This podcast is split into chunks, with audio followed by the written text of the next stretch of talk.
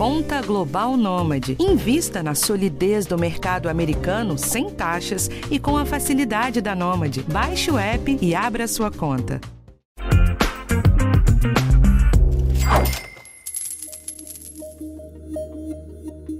A inflação do país chegou a 9% em 12 meses. Aqui no podcast, a gente tem tentado te ajudar a organizar o orçamento. A gente já deu dica de como economizar com combustíveis, com a conta de luz, com a conta de gás. Mas se ainda te sobrou algum dinheirinho no final do mês, talvez você esteja pensando no que fazer com ele. Com a inflação subindo, eu tenho que mexer nos meus investimentos? Muda alguma coisa? Dá para se proteger dessa subida de preços? A gente explica hoje. Eu sou Rafael Martins e esse é o episódio da semana do podcast Educação Financeira do G1. Bom, gente, mais um mês, mais um susto com a inflação, né?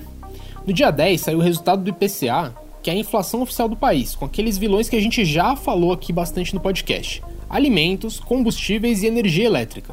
Mas se você chegou agora ou perdeu algum desses episódios, é só procurar no G1 ou na lista do seu tocador que tem um episódio específico para cada um deles. Nessa semana, depois de um tempinho, a gente volta a falar de investimentos. Mas antes de começar, eu vou chamar para conversa a Fernanda Martinez, que é minha colega aqui no G1. Tudo bem, Fê? Oi, Rafa, tudo certo? Pois é, fazia tempo que a gente não falava de investimentos e a coisa tem ficado mais desafiadora com a inflação em alta.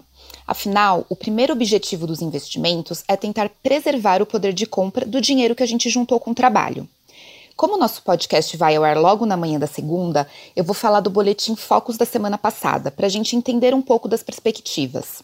O Focus é uma sondagem que o Banco Central faz com agentes do mercado financeiro para ver o que eles esperam da economia do país. Tem 19 semanas que esses economistas vêm elevando as projeções de inflação para o fim do ano. Nessa última divulgação, foi a primeira que a projeção passou dos 7%. É, por um lado, isso indica que o mercado espera um pouco de desaceleração até dezembro, mas é uma sequência enorme de reajustes. E não custa lembrar que essas projeções são ajustadas com o tempo, e são feitas mais lentamente, assim, para não ter sustos, né?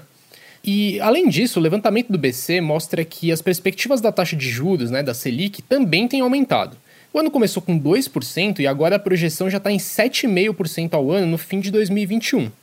Com isso em mente, você pode estar pensando no que fazer para bater esses 9% da inflação, né? Verdade. A gente procurou dois especialistas em finanças para que eles explicassem para a gente se um momento como esse é a hora de tomar alguma atitude.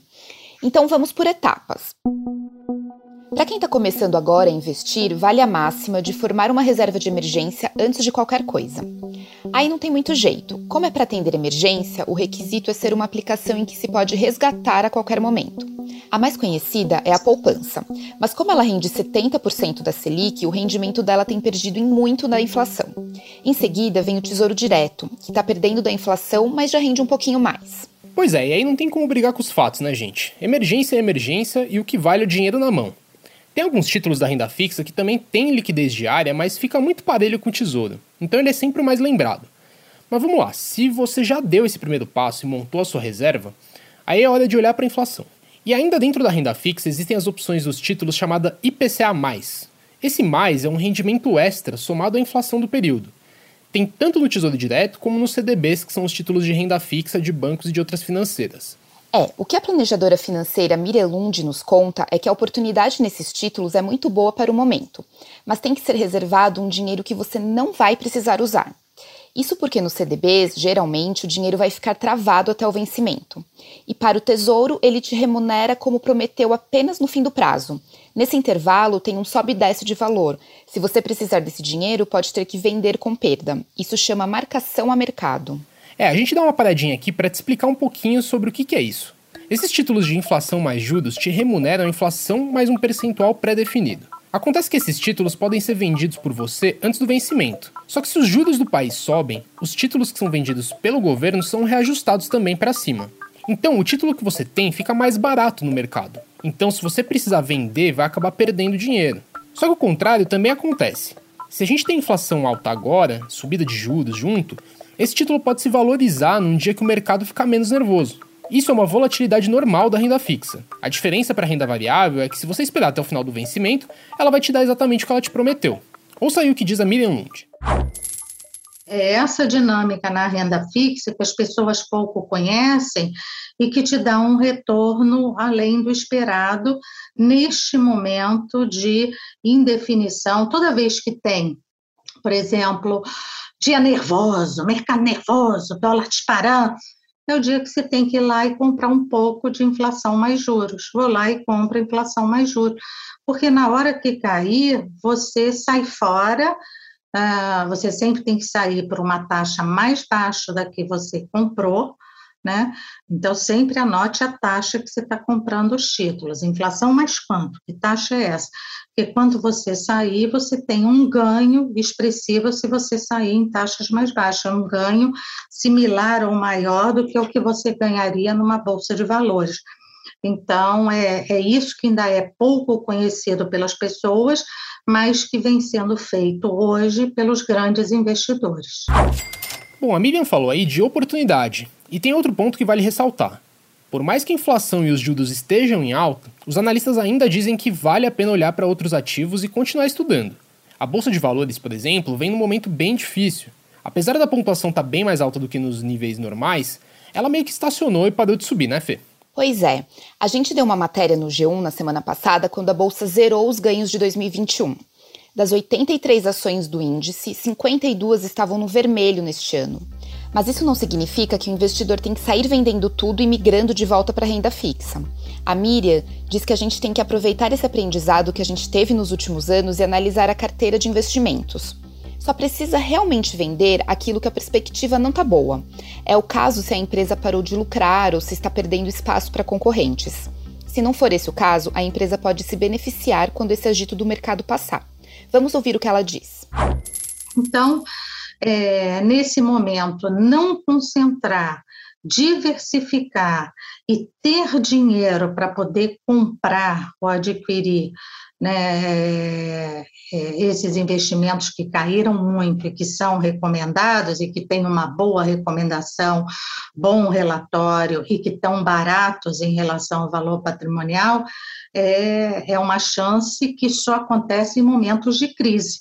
Então, o momento de crise é o momento da gente fugir, é o momento da gente estar tá aqui é, adquirindo né, essas posições, essas posições e também a renda fixa, inflação mais juros, que vai te dar esse ganho, porque o mercado sempre sai do eixo, depois ele volta. Quando ele volta para o eixo, aí você ganha muito dinheiro, né? Bom, a gente falou aqui bastante de conjuntura, mas não dá para a gente esquecer do básico do conceito dos investimentos.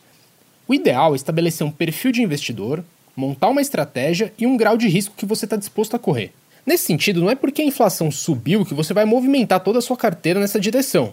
Nem o contrário. A ideia principal é ir carimbando esse dinheiro e separando tudo em objetivos de vida, Assim você tem uma carteira mais equilibrada. A gente conversou com o professor Fábio Galo, da FGV, que contou pra gente qual a visão correta para esse momento. Aí é uma questão geral. Não importa se é inflação ou não, você tem que ter uma estratégia para a sua, sua carteira, como eu disse, estabelecer objetivos, etc. E com base nesses objetivos, você sabe em quais ativos você pode investir, pra, estabelecendo, obviamente, o grau de risco aceitável para cada um desses objetivos. Então, nos seus aportes mensais, mesmo que você tenha já uma carteira organizada, você não vai simplesmente falar, ah, não, então esse dinheiro, conforme está entrando, eu vou proteger mais, colocar, por exemplo, uh, num, num tesouro direto IPCA.